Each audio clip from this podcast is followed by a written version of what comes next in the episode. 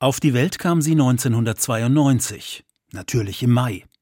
Sie mag den Monat und trägt ihn deshalb auch in ihrem Künstlernamen, Vanessa Mai. Auf dem Weg zum Erfolg hat auch Dieter Bohlen geholfen. Und wenn ich sterb, ich sterb für dich. Also die Zusammenarbeit mit Dieter war wirklich sehr, sehr lehrreich.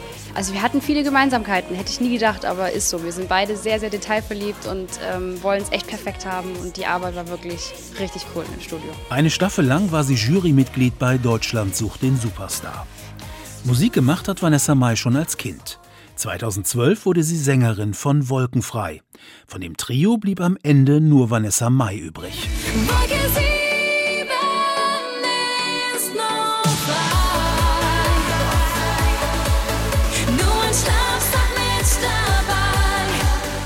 Später wechselt sie vom Schlager zur Popmusik. In den Sendungen von Florian Silbereisen will sie nicht mehr auftreten. Doch der Schlager lässt sie nicht los. Mein Herz ähm, wird immer Schlager schlagen, weil ähm, das meine Wurzeln sind, das habe ich nicht vergessen.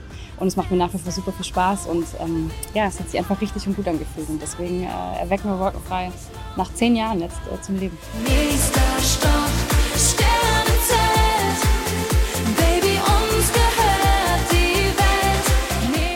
Das Album Hotel Tropicana stürmt die Hitparaden.